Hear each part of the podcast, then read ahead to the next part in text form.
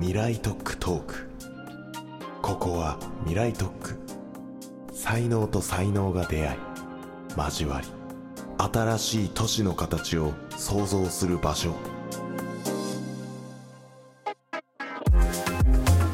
こんにちはオフトピックの草野美希です。三井不動産の淡谷隆夫です。この番組はさまざまな領域の専門家をお呼びして未来に必要な産業基盤これからの都市の可能性を探っていきます毎回私と三井不動産の未来特区プロジェクトの担当者とこれからの都市を作る専門家のゲストの方3名でお届けします。今回のゲストはエンタメ社会学者でありエンタメビジネス全史の著者株式会社リエンターテインメント代表取締役社長の中山敦夫さんです。青谷さんそもそもまちづくりで文化クリエイティブはどうして必要なんでしょうか？えー、っとですね今三井不動産はすごいスポーツエンターテインメントっていうのを会社としてもすごい表に打ち出してるんですけれども私のチームっていうのはもう少しそのハードでのスポーツエンターテインメントというよりはソフトコンテンツ側での文化クリエイティブ領域での事業を今志してるんですけれども大きな原因としてはやっぱりコロナで私も商業施設本部に当時いたので本当に利益とか売り上げがもうドカンと変わる中で最後の最後やっぱリアルに残る価値って何だろうなと思った時に、そのアートとかエンターテインメントが持つ感動とか体感性体験性みたいなものっていうのはきっと残るだろうなと思ったのでそういうものを軸に、まあ、不動産会社として何かもう少し我々自身がアップデートして事業を起こしていくことができないかっていうのが、まあ、きっかけですしこれからのまちづくりにおいても必要になってくるんじゃないかっていうことを思ってます。なるほど。楽しみです。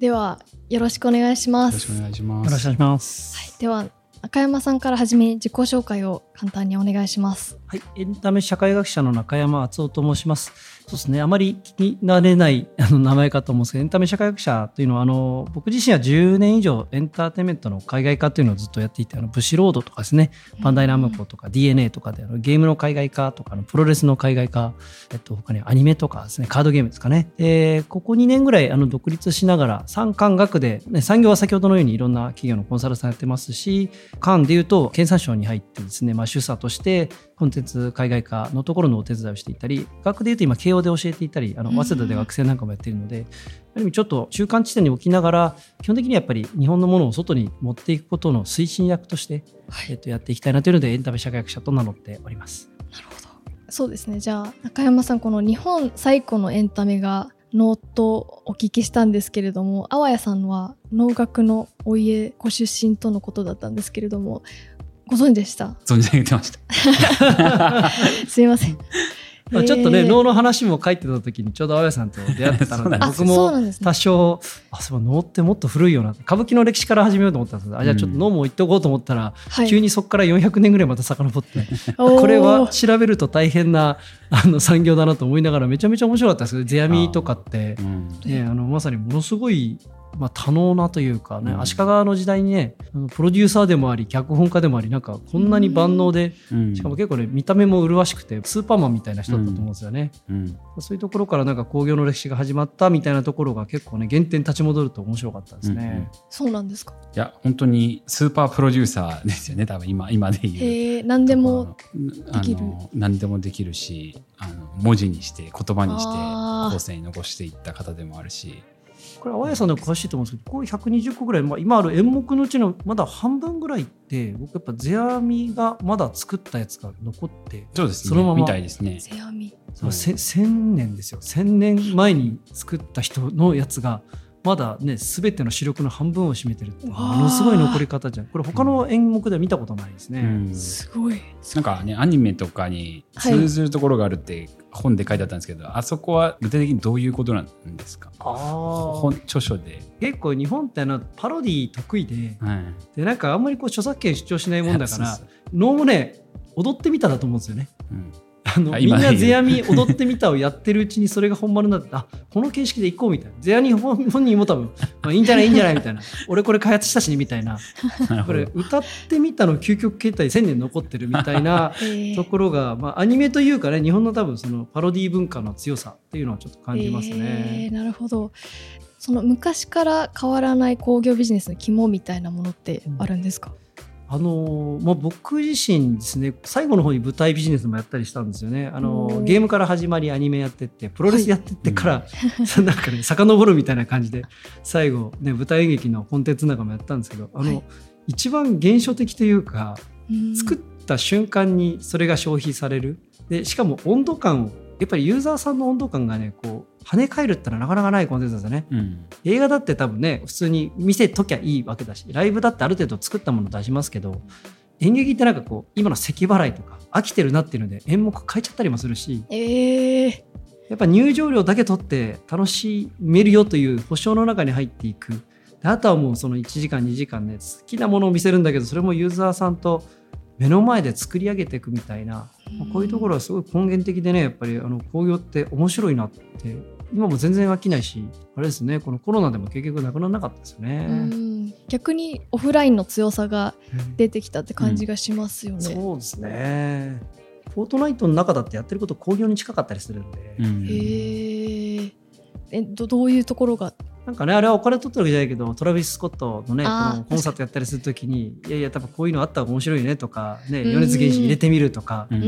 も一つやっぱ手をしなしなかいね、こうなんか温度感見ながら変えていくみたいなプロセスだと思うんですよね。確かに。青谷さん的にはそのオフラインというか、舞台とかのお話もありましたけど場所を貸すっていうところで言うと青谷さん的な立ち位置になるんですかね。まさにね。そうですね。場所を貸すって意味はそうでしょうね。だから今やろうとしてるのはどっちかというと工業主側に、はい、その不動産会社としてもう少し入り込んでいけないかみたいなところを勉強中っていうか、そういうのを事業にできないかなってことを今思っているっていう感じです。実際にこうどういうことをやられてるんですか？あでもあれですよなんかすごい当たり前なんですけどある種今までこう代理店さんとかにバーンってお願いして全部やってもらってたところをもう少し自分たちで主催を取って、自分たちで全部オーガナイズしていくっていうことだと思うんですよね。だからそこにはどうしてもやっぱ責任も伴うじゃないですか。場所を良くしなきゃいけないし、ちゃんと儲けなきゃいけないし、ちゃんとお客さんに満足してもらわなきゃいけないみたいなところをすごい考えるわけなんですよね。責任転嫁できないんで、ん。あのいくつかこの4月から動き出してイベントもやってますけど、はい、やっぱり本当に今までこう投げてたものとは全然違う自分でやってみると緊張感とか本当にどのぐらいでお金が動いてるのかとかやっぱ嫌でも知らなきゃいけないんで当たり前なんですけどそういうところにもうちょっと入っていくっていうのはディベロッパーとしては結構大事かなと思ってるなんか場所の価値が上がっちゃうとコンテンツから遠ざかるんですよね。テレビが結構やっぱ調子が良くなってきて、テレビというなった時代90年2000年代とかってある程度ブランド化してった時にやっぱりこれそれって芸能事務所とか、はい、あのタレントさんとかに丸投げしていく傾向があったりするんですよね。作る時に多分安く作りましょうって言うともうこの人呼んどきゃいいよねって言って、はい、タレント中心になっていってなるほど。そうするとなんか面白いものを作ってるのって人だよねって曲ってむしろ制作会社も外に出して小さい制作会社が作ってたりして、はい、その制作会社アサインした芸能事務所が作ってたりするんであの実は中身のこと知らなかったりもするとか。テレビ局が。テレビ局が。まあ、曲によってよしあしありますけどなんか多分不動産もね100年前とかまさにその吉本と一緒になって、うん。劇場作ってやってた時ってやっぱり中にコンテンツを一緒に作ってたんですけど、うん、だんだんその興行主の方がリスク取りますよもうお宅の劇場だけ貸してくれればいいからっていうのであの離れてってでもそれで商売できるようになるとどんどんもうなんかこのいつもやってくれてるあの総合代理店さんとかそこが回しときゃ多分湧いてるし人が来るしいいよねってコンテンツから遠ざかってもうプロパティマネジメントになってくる。これねあの IP もあるんですよね、うん、IP 古いキャラクター。IP 何とは言わないですけどなんかもうそういうところの管理の人って1年間1万件ぐらい来るんだよね。ってもう90%さばくのに使うというかあこれダメこれダメこれダメ。うちのキャラクターのこと何も分かってないねみたいな、うん、なんかちょっともったいないですね。そう。何この VTuber みたいなやつとかってんで基本的にいろんなコラボを切ってずっと跳ねる仕事だけしてると、はい、もうプロパティマネージャーなんですよね。これでもお聞きしたいんですけどある種、そうなっていくのってすごい効率的な状態ではあるじゃないですか。必然ですよね。ね。だけど中山さんとしては、あんまりそれはよく思わない。縮小均衡になりがちなんですよ。何かやっぱりすごいものを作ってくれてるから後からまたバーストするじゃないですか。そのあの、うん、ポケモンもずっと下がってて株式会社ポケモンも赤字だったけどポケモン GO というライセン C の違うところだったやつが世界的に跳ねてその後カードゲームが盛り上がったりします。だから、うん。あの自分たちの原因というか作ったものじゃなくても他の人の力を借りて上がってったりするんですけど、これ意図的に起こせないんですよね。なるほどなるほだからこうね1960年とか70年ぐらいからある、ね、あのキャラクターとかってずーっとそうやって運用してって毎年毎年ああ30億25億20億下がってきたけどほとんど利益だしなっていうのでじゃあ中のコストだけ下げていけばいい。そのキャラクターを広げることはあまり気にせずどっちかというとこう採算性だけを考えてる。うん。合理的にいくとそっちになるんですよど、ね。うんうん。そういう時にいやいやもう20億になっちゃったけどこれもう一回盛り上げようと。50億ぐらいリスクテイクして新しい映像作ろうよとかやっぱりこう回転し続けないと資産は死ぬんですよねキャラクターは。うん。でこれ不動産も同じでと思いますか、うん。そう縮小均衡でも利益が出ちゃっているこうん。のアイロに閉じ込められてこれなんかめちゃくちゃ面白い街になってないみたいなのってうん。どうやって作るんだっけっていうのをしばらくやってないと忘れちゃう気がするんですよね。なんかねそうなんですか。いやそうかもしれないですね。本当に。へえ意外と知らないです。知らなかったんですよ。僕も全社調べてみたんですよ。聞きまくったんですよ。これいくら何人入ってるんですかいくらなんですか？はい。どうなってるんですか？って言ったら、やっぱわか知らないんですよ。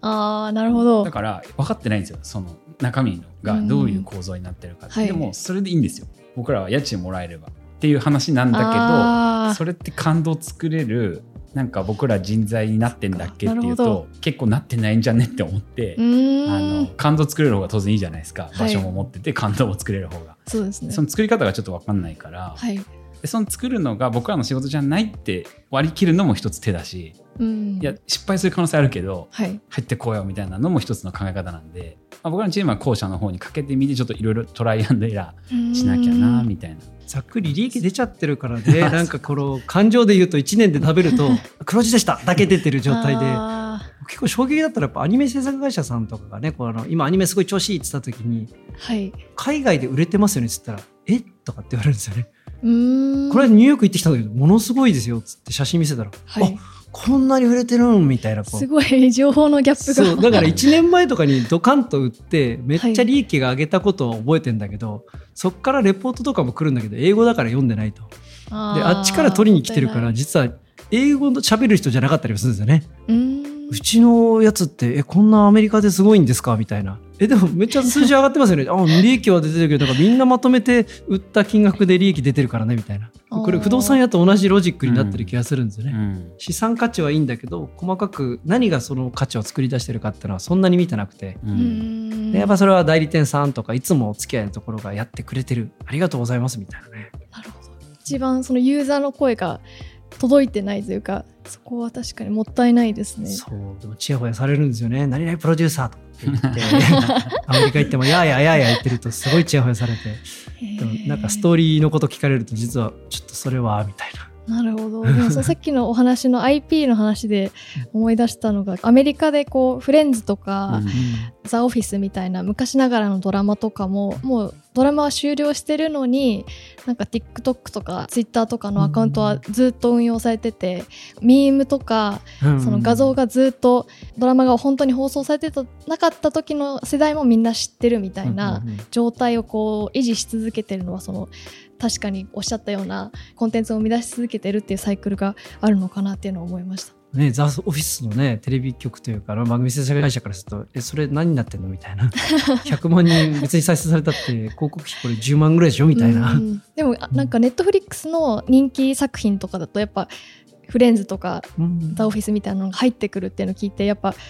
ずっと積み上げてきた IP っていうのは、うん。やっぱ人気なんだなっていうのは思います。アーカイブですごい売れますよね。だからねあのストリーミングで最初に音楽から始まりましたけど、はい。給付が売れるってなったらものすごいみんながね買い集め始めて、うーん EMI とかってかなりね高い額で売られて最近ヒットなかったのになって言いながらユニバーサルとね宇多田ヒカルとかが入って。そうそうそうそうまさにねああいうのもやっぱり著作権音楽ね出版権とか鍵盤権って後から買われたりもするしあのアーカイブの価値がやっぱり今上がってますよね映像系は特に。確かに確かに。ちょっと話がそれてしまったんですけど、うん。こうあわやさんがやられてきたプロジェクトとかを教えていただいてもいいですか？あそうですね。はい。今はまだ4月とかからしかちゃんと動き出してないので、はい。こうイイベンティブなところだと多分 2, つ方向があって、こう一つは少しこうキャラバン的に動いていったりとかこう何かイベントを定着化させていくみたいなことが一つあって、そういうのはあの4月に酒パークっていうお酒の日本酒を集めたイベントをやったんですね。うーん。1万3000人ぐらい集まるイベントだったんですけど、はい。まあ、そういうイベンティブなものとかキャラバンっぽいものが一つやったのとあとはちょっと名前はまだ言えないんですけど少しこう今回はテンポラリーなんですけど少しこうた施設ちゃんとロケーションベースエンターテインメントとしてこうちゃんと施設を自ら作って開発運営していくみたいなところを今9月30日ぐらいから開くんですけど店舗ですね。を実際に作ったりとかっていうところを今やってます。なるほど。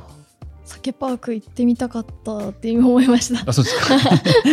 いやいやぜひあの2回目もやるんで来てください。わあ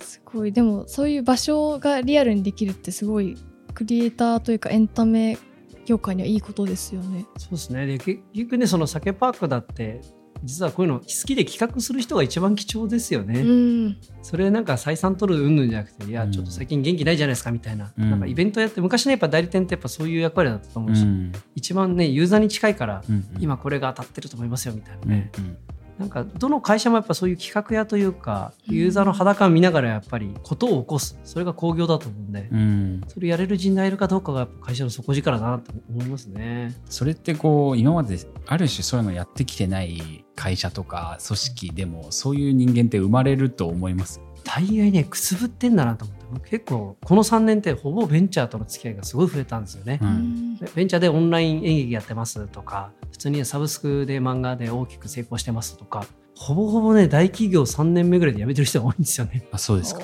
ああの会社ですかみたいなところを辞めていや実は脚本一本も書かせてもらえなかったんですよみたいな。ああえでも今めっちゃねいい演劇作ってるよねみたいな人ってやっぱり単に言えば場が与えられなかっただけでうん。すごいもともとね学生時代ではすごいピュアにずっと磨き続けてたりもするから。そういうそのクライアントの方ってどういった悩みがあるんですか？ベンチャーの会社はねむしろ面白いもの作れるんで、はい。逆に大きい会社さんのうん。窓口の複雑さと、あなんか ABC で喋ったら OK なんだけどなんか CB で話してったらすごい怒り出しちゃったんですけどみたいな。あ えどどういうことですか？なんかねこのあ順番大事なんですね。誰から話が俺は聞いていないみたいなのとか。あ大きい企業なりの作法とかそういったやつをつなげてったりであと僕は大体このねでっかい企業のそのキーパーソンとつながってることが多いんで、ーうん。そうするとそういうところにキュレーションみたいな感じで入れるとドハマりするというかいやすごいクリエイティブですねみたいな、えいやあのー本社にいた人ですよみたいな。確かにそれはちょっと大企業的にはもったいないですよね機会が。今の話だと結構こうやめちゃってるみたいなお話じゃないですか。ええ来に残ってる人間たちがうん。そういうことを繰り返せば繰り返すほど、なんかこうそういう能力が上がっていくもんなのか。上がると思いますよ。全然やっぱりうん。結局 PDCA なんで、それ青谷さんみたいに中堅どころだけど付き合ってる人種がほとんど外の人ですよだったりとか、そういうベンチャーの企業入れてみますとか、うん。それは多分触発されてやっていくので、なんかやっぱねあの厳しいのはやっぱ40とか45にならないと主役になれない状態になってきてるんですよ。ね、うん大企業がほとんどが。なんかな中山さんとかとお話したたまにさせていただくときにすごいこう数字とか、こういろんなこうぶ分析をされているじゃないですか、そういうのもやっぱりもっとちゃんとやった方がいいなって思うんですか？なんかこう取れるようになったからってのは大きいでしょうけどね。2000年代以前だとやっぱプロデューサーがもうね全て張り付いて演劇も行くわアニメを見るわはい。劇場行ってみるとか、はいはい。やっぱユーザーを見ながらなんとなく頭の中で回路やってたやつは、うんうん今ねこの10年って僕はこうちゃちゃっとねあのもちろん現場も行けますけど数字も見れるようになったんでうん。それは多分昔はなくて今はある手段だしそれをつなぎ合わせるとストーリーができるんですよね。多分大事なのは結構ストーリーの部分かもしれないですね。あうん。今ちょっと減ってる方向だなとか割とこううん。理解としてはバクッとしてるんですけど、うんうん。それはナムコさんとかブシロードさんでこういろんな新しい事業やられてる時もうん。結構そういうやり方で生み出してきたんですか？そういろんな。ですねモバイルゲームからだったんでよかったと思うんですよね2010年代前半ぐらいって割とこうモバイル系が一番それやってたんですけどそれをじゃあ次僕はアニメでやってった時どう見れるのか直接の数字は取れないですけど視聴率ってあんまり当てにならないねとか演芸率ってむしろねツイッターベースだと割とこっちで明らかになるよねとかうん。やりながらじゃあそこにプロレスとかねかませていくと、うんうん。いや実はこの興行に来てる人とねこの普通に SNS 視聴してる人と OTT でお金払ってる人ってのはこのぐらいの重なりがありますねとかっていうのを自分の中でやっぱりねブシロードが割とそういうリアルと連携してやってたんであそれをね全部一個一個解きほぐした経験が僕の中ではやっぱ財産というか大きかったですーね。じゃああまりリアルロケーションだからどうとかうん。そういう感じじゃないですね。なんかそんなにオンラインとオフラインが切り離されてる感覚は中村さんの中にはなない。やっぱりユーザー理解のための手段を単にデジタルの方がちゃんと取れるうん、でもそれはやっぱり半分当たってない時もあるよねっていうのはあの片目つぶりながらですけどだから全体のストーリーとか成長階段みたいなのを捉えるために使ってるって感じですかね。